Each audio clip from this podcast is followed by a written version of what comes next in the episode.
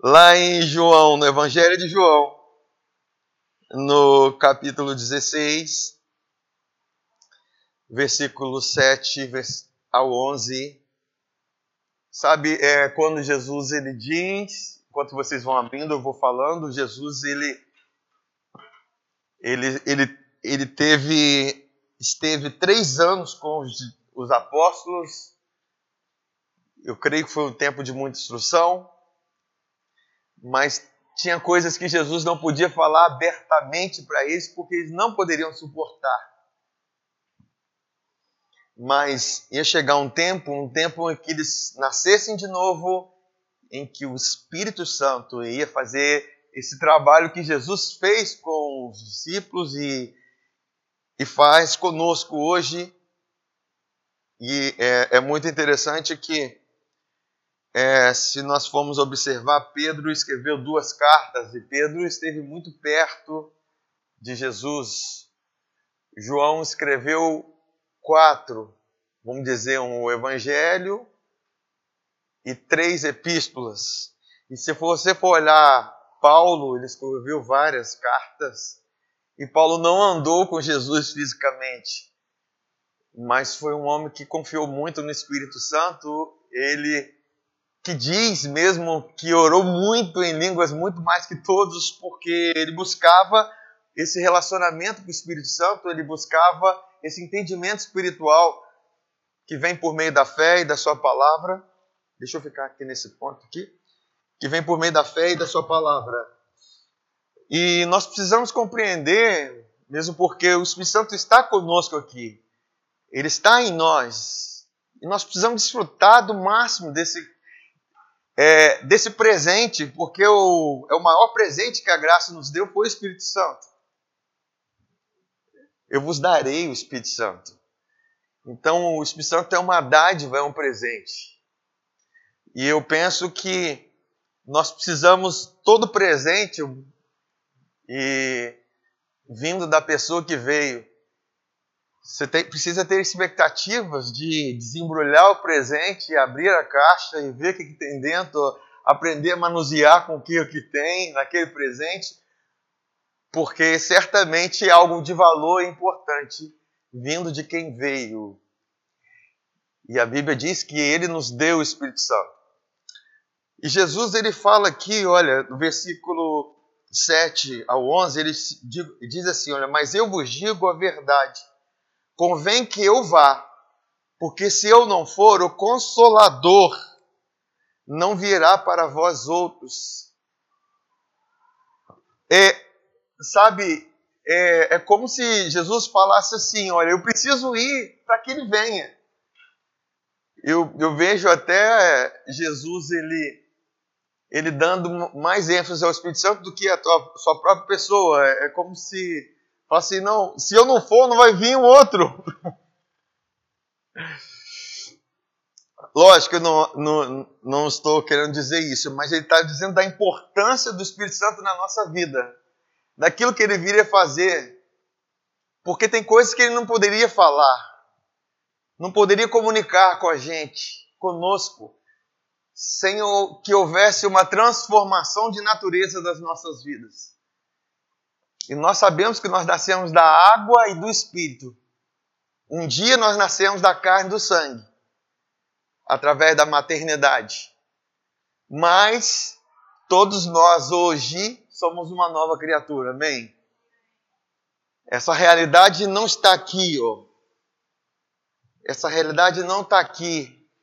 Essa realidade é uma realidade espiritual, interior e verdadeira. Porque o que permanece é o espiritual. O que permanece, aquilo que é verdadeiro. Então, quanto mais nós ouvimos a, a respeito dessa realidade, certamente nós vamos adquirir mais percepção e discernimento a respeito disso. Aí, quando ele diz aqui, olha, eu preciso ir para que ele venha, porque tem uma obra para ele realizar, tem algo para o Espírito Santo fazer. Aí ele diz assim: olha, quando ele vier, ele convencerá o mundo do pecado, da justiça e do juízo. Do pecado, porque não crê em mim da justiça, porque eu vou para o Pai, e não me vereis mais. Do juízo, porque o príncipe deste mundo já está julgado. Então, são essas três, é, esse, esses três assuntos que se conectam, que são tão importantes para nós, nós precisamos ser formados em PhD nesse assunto. Eu vejo que são assuntos que o Espírito Santo nos ensina a Bíblia diz que ele nos guiará em toda a verdade e nos ensinará as coisas que há de vir. E essas coisas que há de vir diz respeito às eras vindouras, que são tão importantes para nós e para nossa consciência, para nossa vida, mesmo porque antes de Jesus ir e partir, é, logo que acaba de João 16, vem João 17, ele começa a fazer uma oração intercessória. Ele faz, Pai Santo, guarda a vida deles, dos apóstolos, dos discípulos que estavam ali. Aqueles que o Senhor me deste, guarda a vida deles. Eles não são do mundo, mas eles estão no mundo, mas que eles sejam guardados do maligno. Então ele já traz uma, uma diferença de que eles estão no mundo, mas eles não são dele. E nem o mundo é nosso. Entende? Porque se eu não sou desse mundo, porque a nossa herança, eu, eu, eu creio que eu creio que a nossa herança ela é muito maior e melhor em termos de de, vamos dizer, de paisagem, de, de vista, daquilo que podemos ver, muito maior e melhor do que aquilo que vai ser destruído. Deus não te dá algo que vai ser destruído, entende? Por que, que ele fala assim? Olha, porque isso já traz para nós um desprendimento da nossa vida com essa terra. Eu gosto quando em Hebreus capítulo 11 fala que Abraão, Isaac e Jacó viveram em tendas. Entenda, irmão. em tendas. Porque ele procurava uma cidade que tem fundamentos. A cidade vindoura. Por que, que é viver em tendas? Você não constrói fundamentos nessa terra. Você não cria raiz nessa terra. Você cria fundamentos, você cria raízes no céu. Porque nós pensamos, fazemos muitos planos para essa terra. E eu não estou dizendo que está errado. Mas nós precisamos é, trazer um, um ponto principal na nossa vida, porque a vinda do Senhor está perto. E pode ser qualquer momento. E o que nós construímos tem uma relevância para o reino vindouro. O que nós estabelecemos tem uma importância para o reino que há de vir. Então nós precisamos é, ter esse discernimento, essa sabedoria e entender aquilo que Jesus estava falando. Ele está dizendo o seguinte: olha, Paracletos a começar, é, o Consolador, que significa Paracletos, eu li aqui Paracletos, significa é, convocado a estar do lado de alguém. É, alguém que pleiteia a causa de outro diante de um juiz. Né? Esse é o papel do Espírito Santo. É tirar de, você de um lugar de condenação e te colocar, estabelecer num lugar em que a justiça foi satisfeita e está plena para você. Porque ele está dizendo o seguinte: olha, ele veio para convencer o mundo do pecado. E nós não somos do mundo, nós não somos do mundo mais, amém, gente? Então nós não estamos nessa fase de convencimento do pecado. Amém? É lógico que em todo tempo nós somos corrigidos e instruídos pelo Espírito Santo.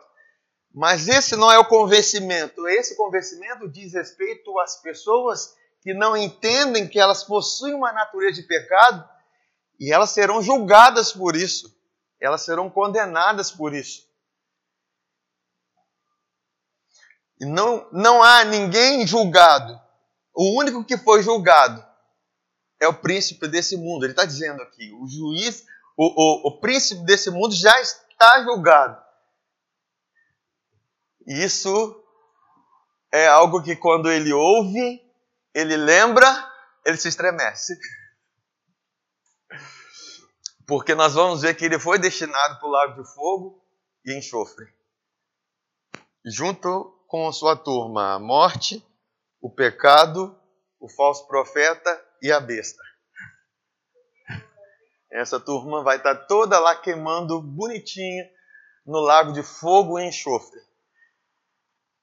Mas nós sabemos que esse juízo já está estabelecido sobre a vida dele, mas o tempo que ele tem é para que as pessoas é, fiquem presas aqui. Entende? Fiquem ligadas, enraizadas nessa terra. Mas ele, ele diz assim: olha, ele convencerá o mundo do pecado.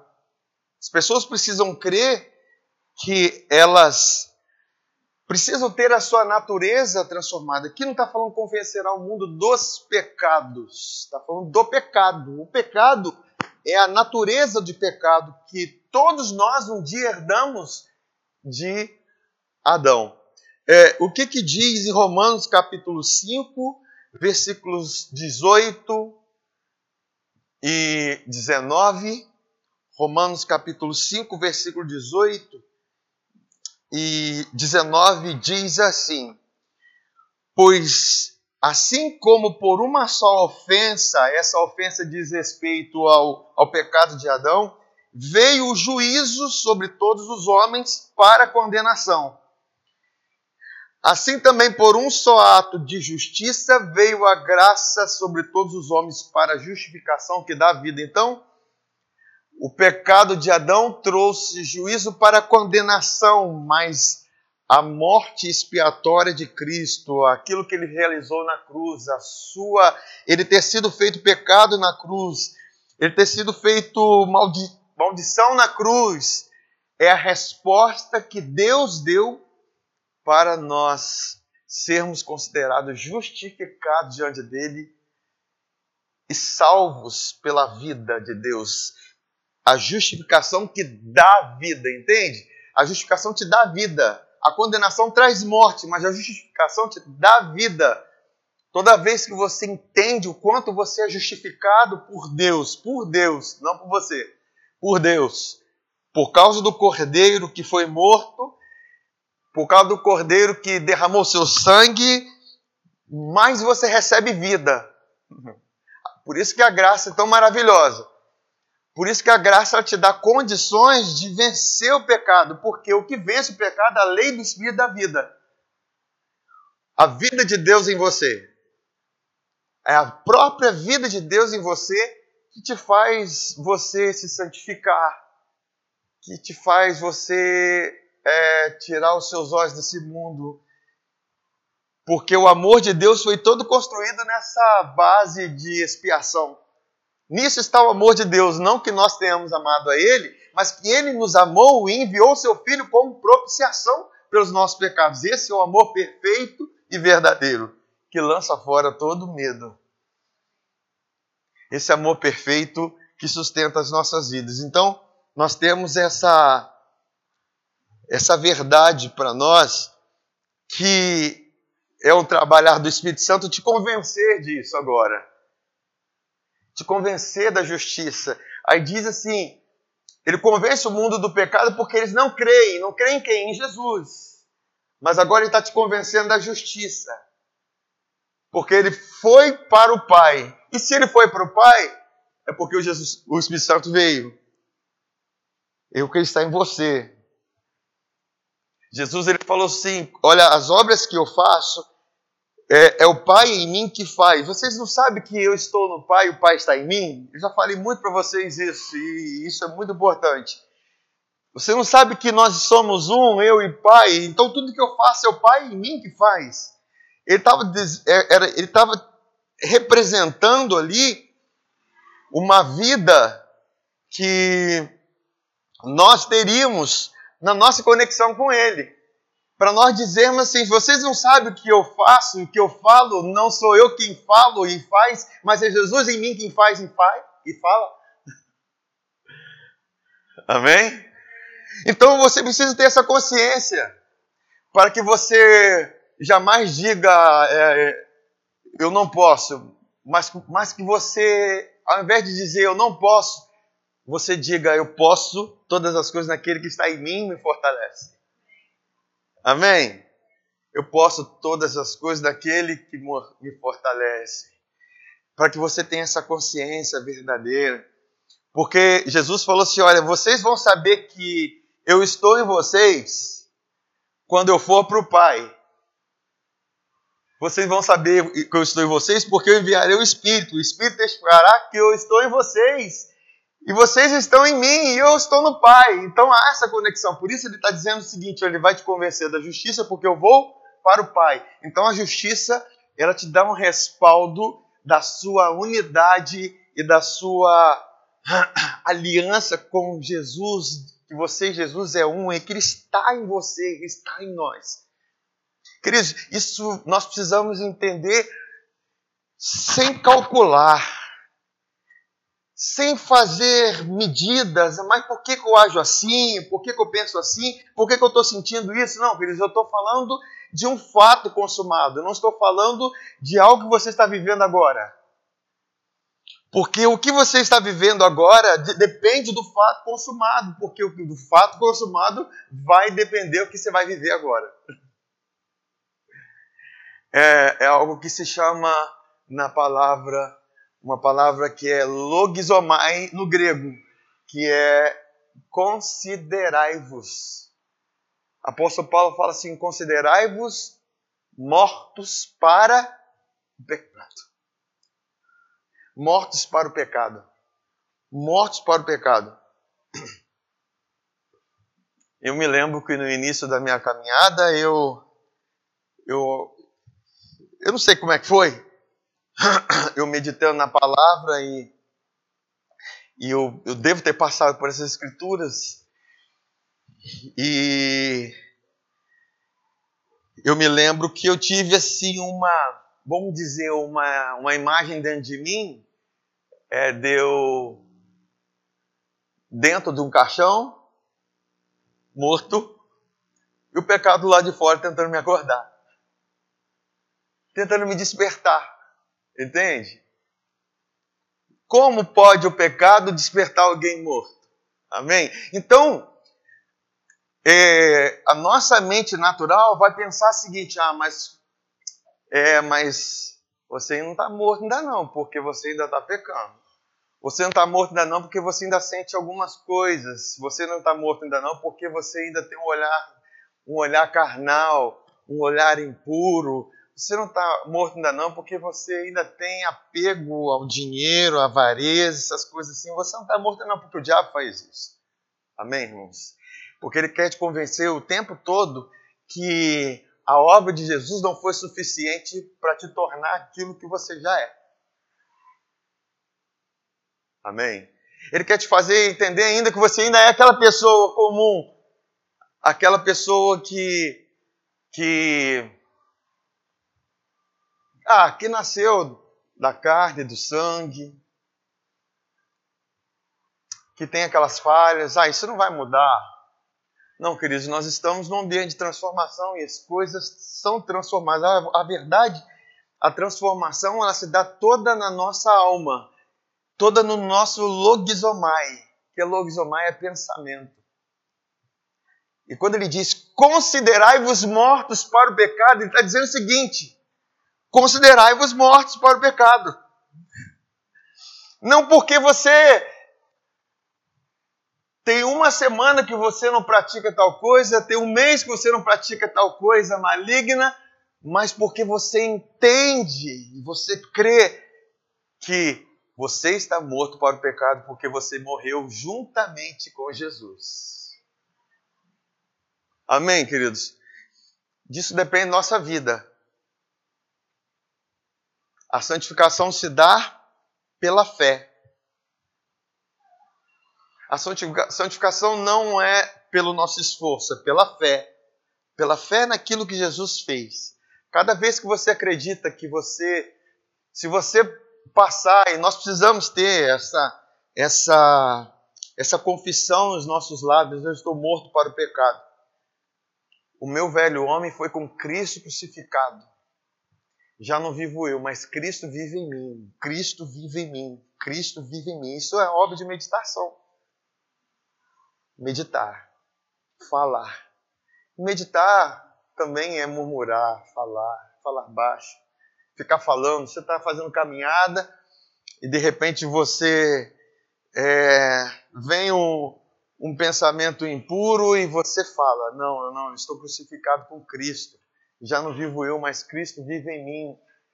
E a vida que eu vivo agora nessa carne, eu vivo na fé no Filho de Deus que me amou. Olha, entendam, irmãos, isso é muito importante, isso é muito importante, muito importante. Então o Espírito Santo ele está em todo tempo convencendo a nossa vida disso. Por isso que é, ele convence da justiça.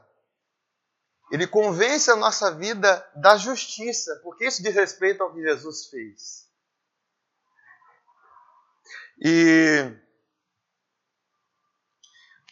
lá em Hebreus diz que o Espírito Santo testifica que dos nossos pecados e das nossas iniquidades ele jamais se lembrará. Ainda nós temos ainda um, uma obra realizada pelos, por Jesus, a oferta do seu próprio corpo, que foi suficiente para trazer perdão de pecados para a sua vida completa. Amém? Quer dizer, você, não, você tem perdão, mas você tem uma nova natureza. Você tem Jesus em você. Então é algo muito mais poderoso do que nós pensamos. Ontem nós compartilhávamos no nosso grupo e quando João ele diz assim, olha, vede com grande amor que Deus tem por nós, a ponto de sermos chamados filhos de Deus. E na nossa mente, talvez a gente fica pensando assim, ah, mas todo mundo é chamado filho de Deus, né? Você sabe, o, o diabo tenta fazer as coisas ficar muito comuns. E nós pensamos, ah, todo mundo é filho de Deus, né?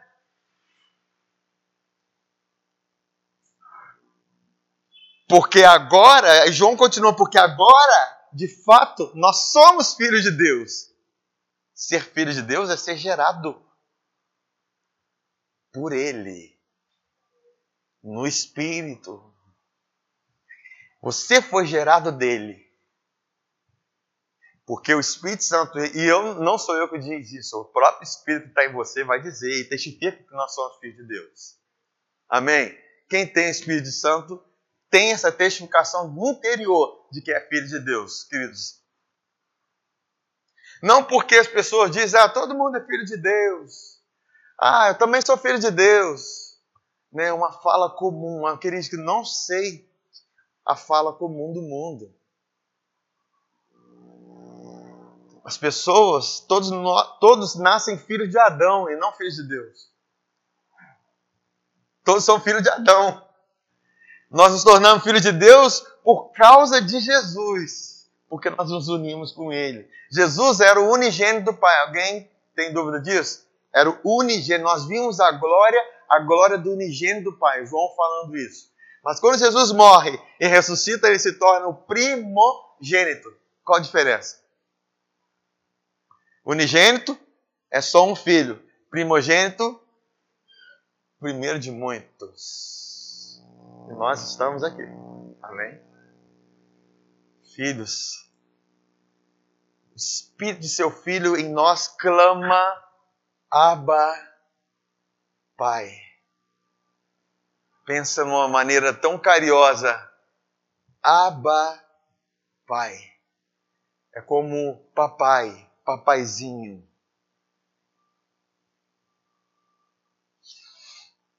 Então, esse é o trabalhar com o vencedor do Espírito Santo na nossa vida. Agora, tem outra coisa que eu falei que é do juízo. Sabe, queridos, é... nós não podemos romantizar o Evangelho e achar que Deus pega os nossos pecados, levanta o tapete, coloca para debaixo do tapete para não ficar vendo, né? Amém? Não é assim que Deus faz. Ah, vou fingir que eu não estou vendo isso. Pai, pega, pega, mas não estou vendo não. Não, queridos, não é assim não. Deus ele precisou colocar os nossos pecados sobre Jesus e depositar toda a sua ira sobre ele. É difícil nós enxergarmos isso, né?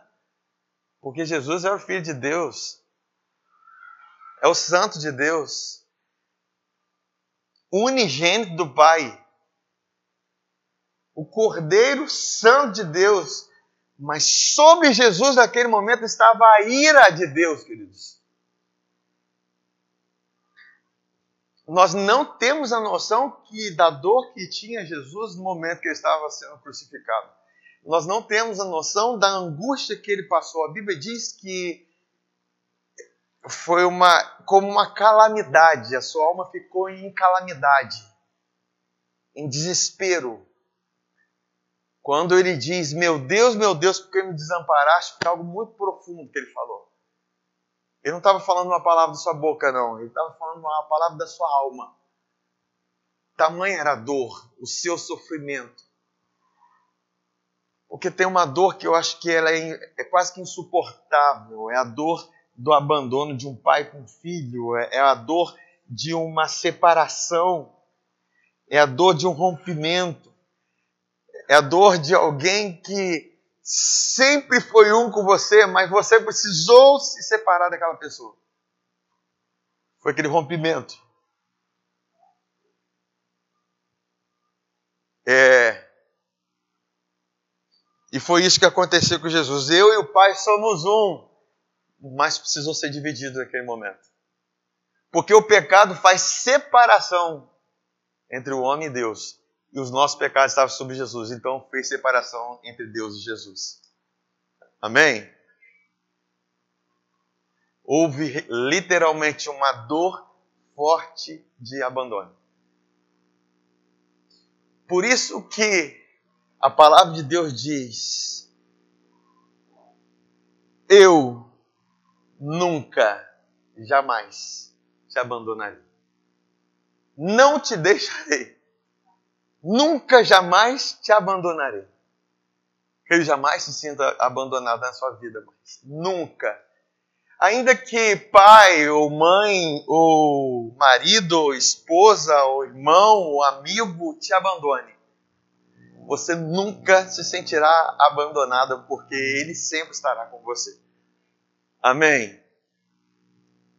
É essa presença, é esse amor que cura toda todas as enfermidades da nossa alma, todas as dores da nossa alma, todas as situações da nossa alma. Agora, nós precisamos entender que essa ira que esteve sobre Jesus foi tão forte, porque, queridos, isso foi castigo, foi ira, foi juízo. E porque nós cremos e temos espírito, nós estávamos nele, nós somos atraídos nele, nós fomos julgados no corpo de Jesus para você não provar mais a ira de Deus, mas nós precisamos entender que a ira Deus vai vir um tempo em que a ira de Deus vai se manifestar nessa terra. É, se nós abrirmos em 1 João no capítulo 4, versículos 13 a 18, nós vamos ver que João ele fala disso. Ele ele ele diz assim: "Nisso conhecemos que permanecemos nele, e ele em nós, em que nos deu o seu espírito." Lembra quando Jesus falou? João parece que já parece não, ele está repetindo as palavras de Jesus ele está dizendo, Jesus falou assim: olha, vocês vão saber que eu estou em vocês E que vocês estão em mim, que eu estou no Pai, porque o Espírito vai estar em vocês. Ele está dizendo que, reafirmando isso, nisso conhecemos que permanecemos nele. E ele em nós, em que nos deu o seu Espírito. Quantos tem seu Espírito, amém? Então, ele está em você. Eu não estou sentindo nada, mas ele está em você. Ele está em você. Você se alegra com isso? Você pode dizer assim, ele está em mim. Eu me regozijo com isso. Amém. E nós temos visto e testemunhamos que o Pai enviou o seu Filho como Salvador do mundo. Aquele que confessar que Jesus é o Filho de Deus, Deus permanece nele e ele em Deus. E nós conhecemos e cremos. Ó, conhecemos e cremos. Só conhecer não é suficiente. Você também precisa crer. Porque tem momentos que você não vai você não vai sentir esse amor. Tem momentos de uma circunstância que você vai estar vivendo que esse amor parece estar distante de você.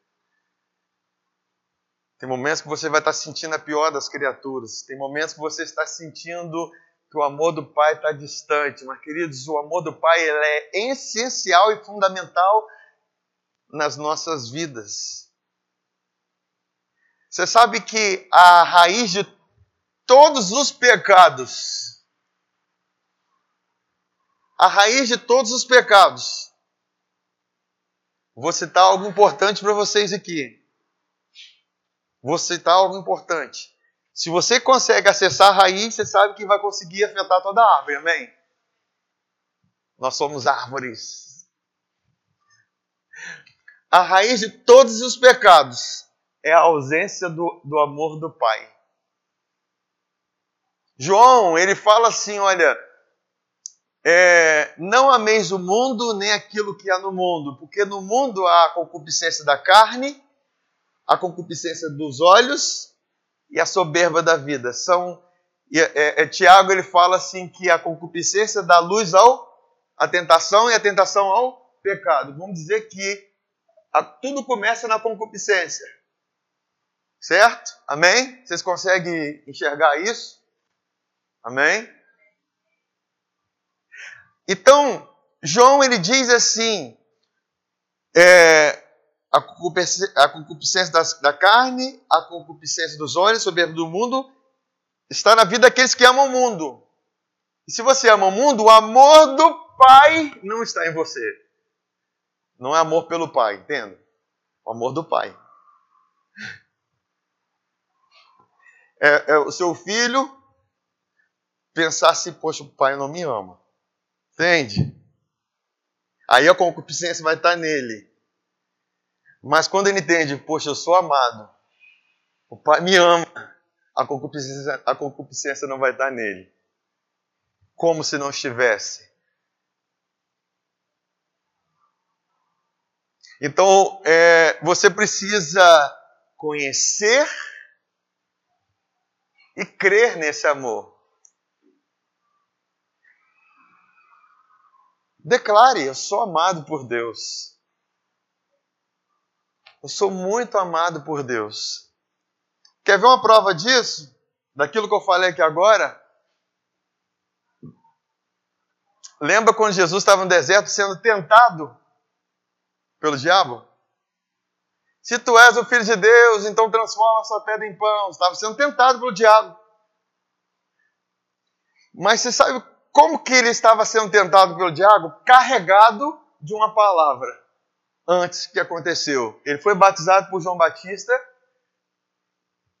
e diz que ouve-se uma voz do céu. O Espírito Santo desceu e ouve-se a voz do céu. Este é o meu filho amado, em quem eu tenho prazer, em quem eu me compraço. é como se Jesus tivesse carregado aquelas palavras e ido para ser tentado no deserto efeito nenhum teve as palavras de diabo sobre a vida daquele que é amado de Deus. E ele sempre dizia: O Pai me ama. Amém, queridos? Olha, isso é tão importante, gente. Não tem razão para nós sermos vencidos pelo pecado quando nós temos a consciência de que nós somos verdadeiramente amados. O verdadeiro amor. Agora, olha o que ele continua falando aqui. Ele, ele fala assim: é, e nós conhecemos e cremos no amor que Deus tem por nós. Creio no amor que Deus tem por mim. Você está passando pela prova. Eu creio no amor que Deus tem por mim. Estou passando por uma circunstância. Eu creio no amor que Deus tem por mim. Você precisa se posicionar em fé por isso. Aí ele continua falando assim: é, Deus é amor. E aquele que permanece no amor, permanece em Deus e Deus nele. Nisto é em nós aperfeiçoado o amor, para que no dia do juízo, dia do juízo, pode ver que está com letra maiúscula, dia do juízo. O Espírito Santo vem convencer o homem do pecado, o mundo do pecado, da justiça e do juízo. Ele está dizendo assim: olha, no dia do juízo mantenhamos confiança, pois segundo ele é, também somos nós neste mundo. A nossa união com Jesus aconteceu na justiça. A justiça promoveu a nossa unidade com Ele. Como que eu vou ser julgado se eu já morri com Jesus no juízo e ressuscitei com Ele? É? Não tem como. Eu já fui julgado em Cristo. Os meus pecados já estavam lá, eu fui julgado com Ele. Essa é a verdade, esse é o amor. Isso eu tenho confiança, isso me dá ousadia na vida. Todo medo ele parte desse lugar. Por isso que ele está dizendo aqui, ele continua falando aqui, olha, mantenhamos confiança, pois segundo ele é, também somos nós neste mundo. No amor não existe medo. Antes, o perfeito amor lança fora o medo. O amor que eu estou explicando para vocês aqui.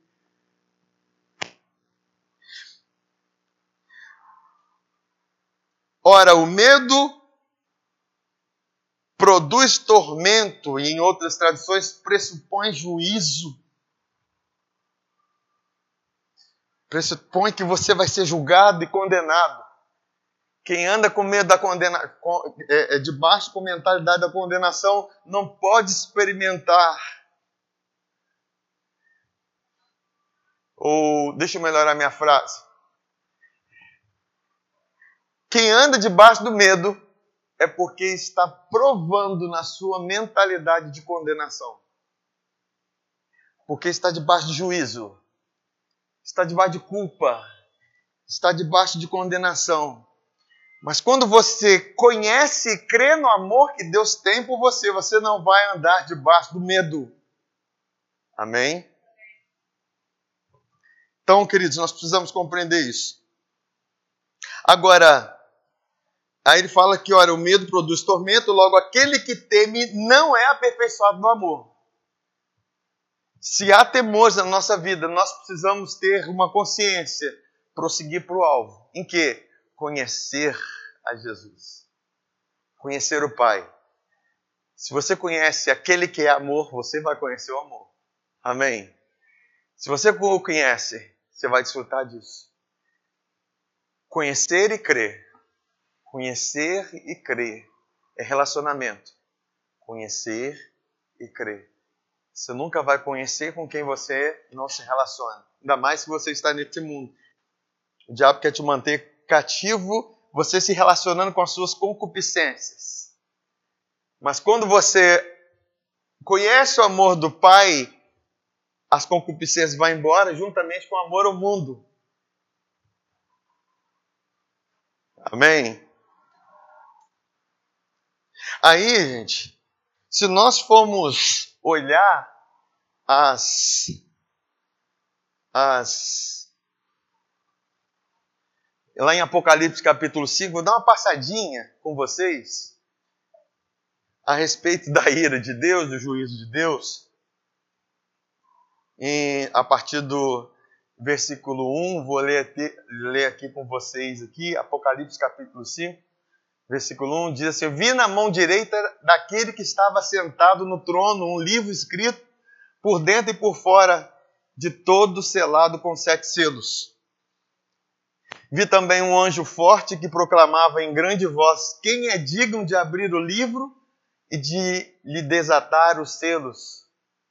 Ora, nem no céu, nem sobre a terra, nem debaixo da terra, ninguém podia abrir o livro, nem mesmo olhar para ele.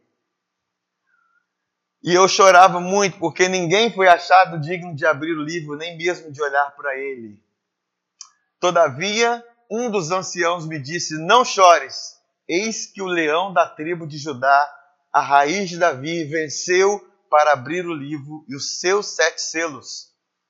Então vi no meio do trono e dos quatro seres viventes e entre os anciãos de pé um cordeiro como tendo sido morto. Ele tinha sete chifres, que representam autoridade, bem como sete olhos, que são os sete Espíritos de Deus enviados por toda a terra. Veio, pois, e tomou o livro da mão direita daquele que estava sentado no trono e quando tomou o livro, os quatro seres viventes, os vinte e quatro anciãos prostrados diante do cordeiro, tendo cada um deles uma harpa e taças de ouro cheias de incenso, que são as orações dos santos. E entoavam um novo cântico, dizendo: Digno és de tomar o livro e de abrir os selos, porque foste morto e com teu sangue compraste os que procedem de toda língua povo e nação. E para o, para o nosso Deus os constituíste reis e sacerdotes e reinarão sobre a terra. Então está dizendo a respeito daquilo que aquele cordeiro comprou com seu sangue. Somos nós, amém? Vi e ouvi uma voz de muitos anjos ao redor do trono, seres viventes dos, dos anciãos cujo número era de milhões de milhões e milhares de milhares, proclamando em grande voz: Digno é o Cordeiro que foi morto de receber o poder, a riqueza, e riqueza, e sabedoria, e força, e honra, e glória, e louvor. Então ouvi que toda criatura que há no céu e sobre a terra, debaixo da terra e sobre o mar, e tudo que neles há, estava dizendo: Aquele que está assentado no trono e ao cordeiro, seja o louvor e a honra e a glória e o domínio pelos séculos dos séculos. É... Eu vou abrir lá na parte que fala da.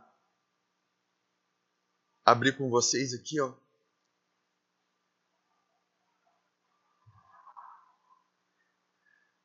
Está falando dos selos. Aí ele vai no, no capítulo 6.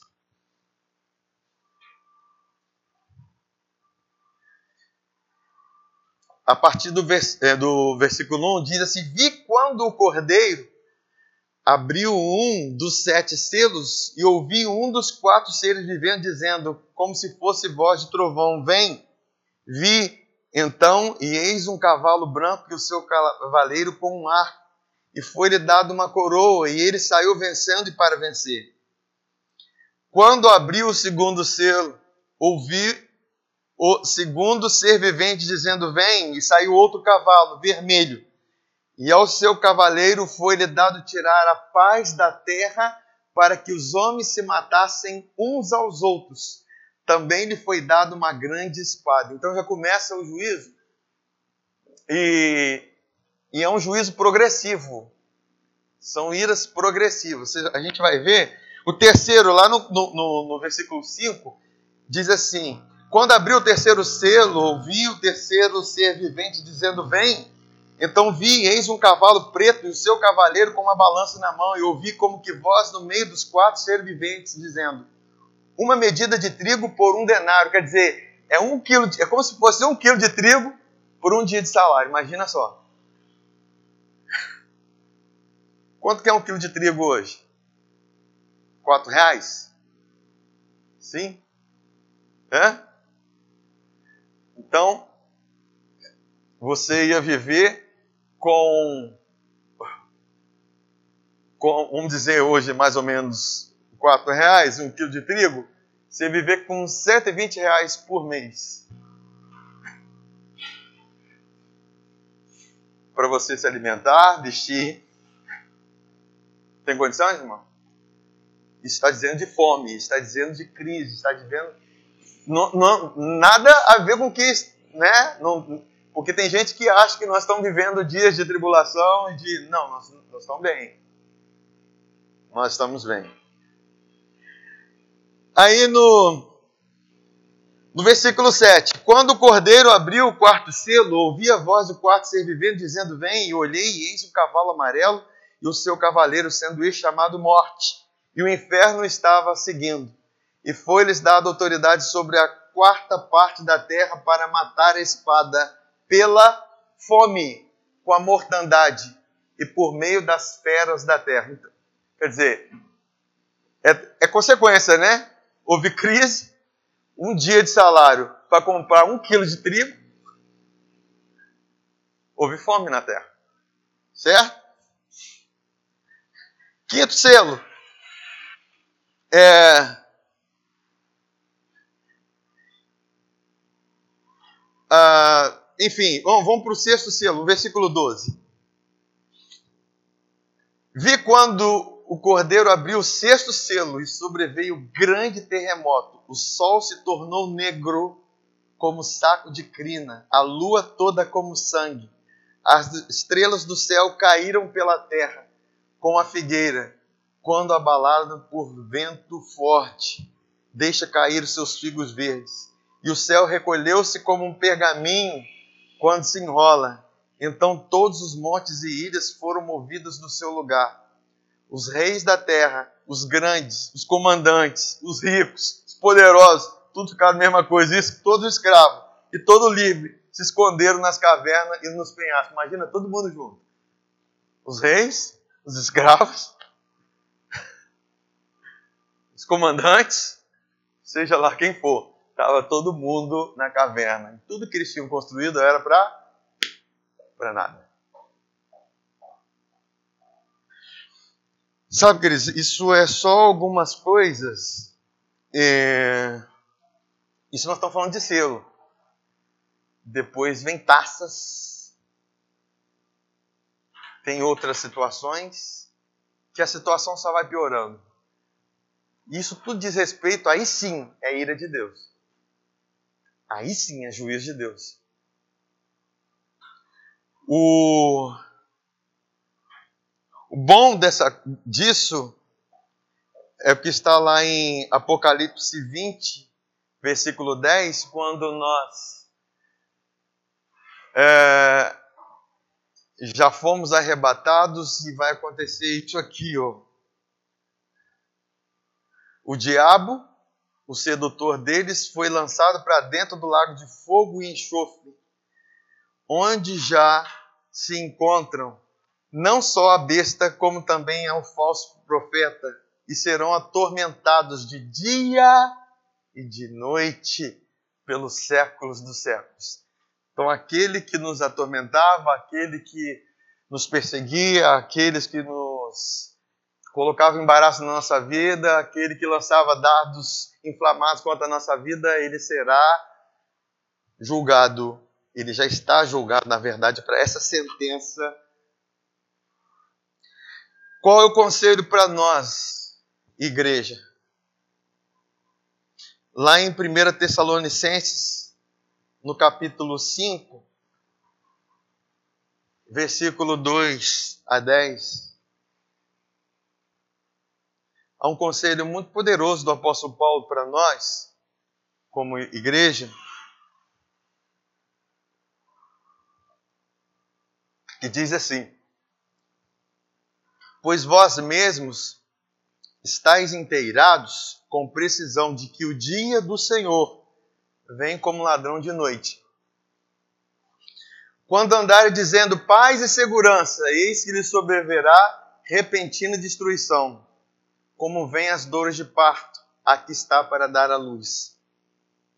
E de nenhum modo escaparão, Mas olha só, mas vós, irmãos, vós, irmãos, vós, irmãos, não estáis em trevas, para que esse dia, como ladrão, vos apanhe de surpresa. Amém? Porquanto vós todos sois filhos da luz e filhos do dia. Nós não somos da noite, nem das trevas. Assim, pois, não durmamos como os demais, pelo contrário, vigiemos e sejamos sóbrios. Ora, os que dormem, dormem de noite, e os que se embriagam, é de noite que se embriagam.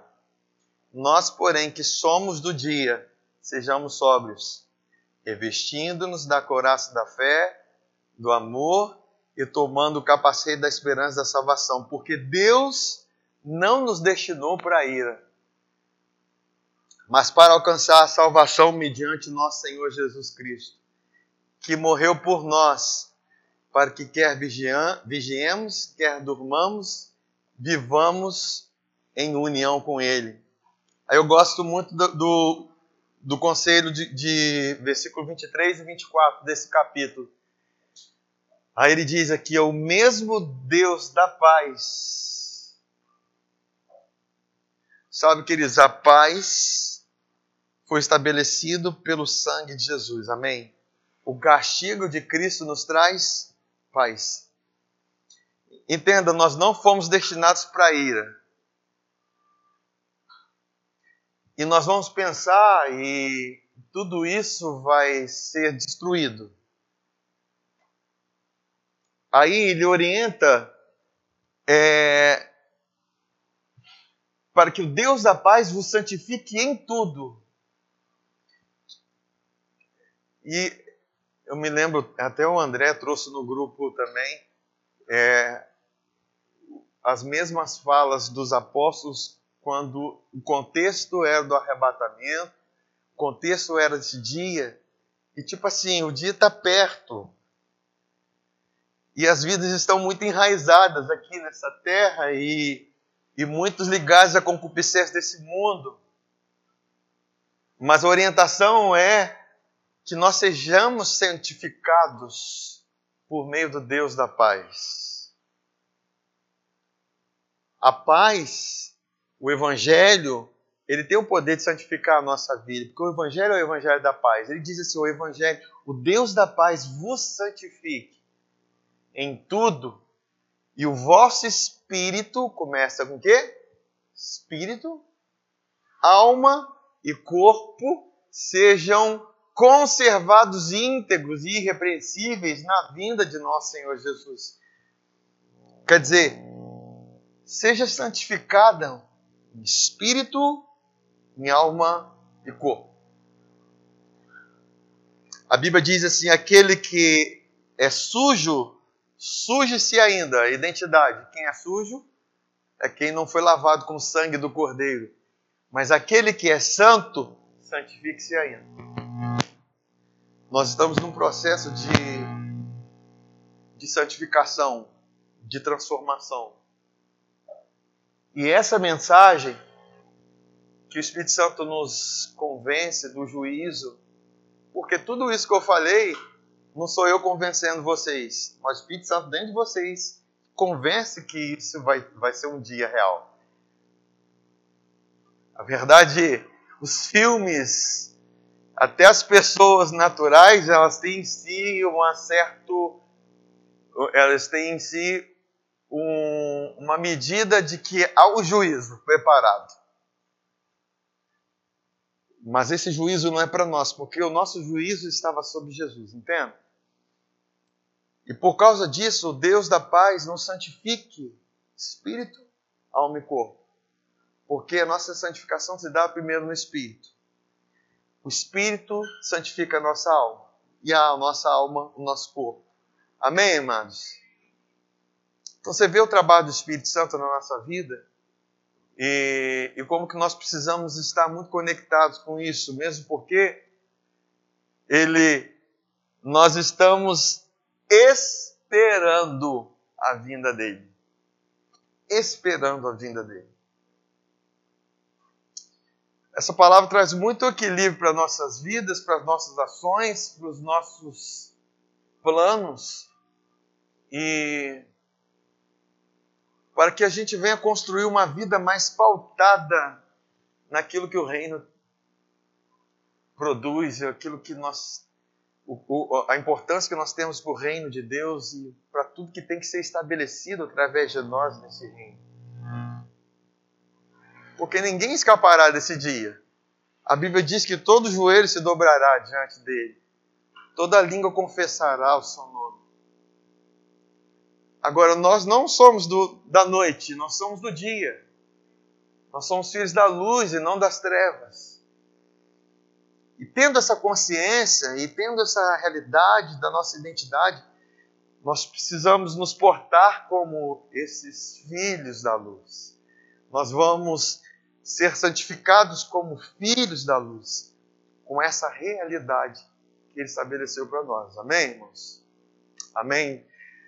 Vamos orar então? Glória a Deus. Pai, obrigado pelo Teu Espírito que em nós habita. Nós fomos chamados é, e escolhidos pelo Senhor para esse tempo. Nós temos o Seu Espírito que tem nos convencido da justiça e do juízo, porque nós fomos convencidos do pecado, nós fomos transformados, nós somos uma nova criatura, Pai. Estamos aqui para sermos santificados pelo Deus da paz e não Deus da ira. Mesmo porque o Senhor é o Deus da paz, mas vai precisar aplicar o juízo sobre aqueles que não creram no Senhor. Mas, Pai, nós que estamos crendo no Seu amor por nós, temos confiança no dia do juízo, porque nossos pecados foram todos julgados em Jesus, nós fomos libertos dos nossas, das condenações que haviam sobre o nosso pecado, mas agora nós estamos em justiça, em unidade com Ele, juntamente com Ele, Ele está em nós. Essa é a verdade, Pai, que nós cremos. E que em nós, através de nós, ele se manifeste.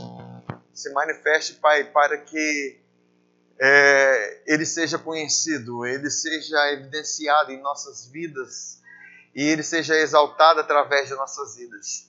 Nós fomos feitos para o louvor e glória do Senhor, por louvor e glória da Sua graça, Pai. Nós rendemos glórias a Ti, Pai, que nós, como igreja, venhamos cumprir o nosso chamado que nós, como igreja, venhamos nos estabelecer naquilo que o Senhor nos criou e nos formou, Pai. E que a santificação do Senhor, ela se perpetue, se manifeste em nossas vidas pelo Seu Espírito, Pai. É a nossa oração, Pai, é, a nossa, é o nosso desejo, Pai, no nome de Jesus. É assim que nós oramos, para a glória do Teu nome. Amém.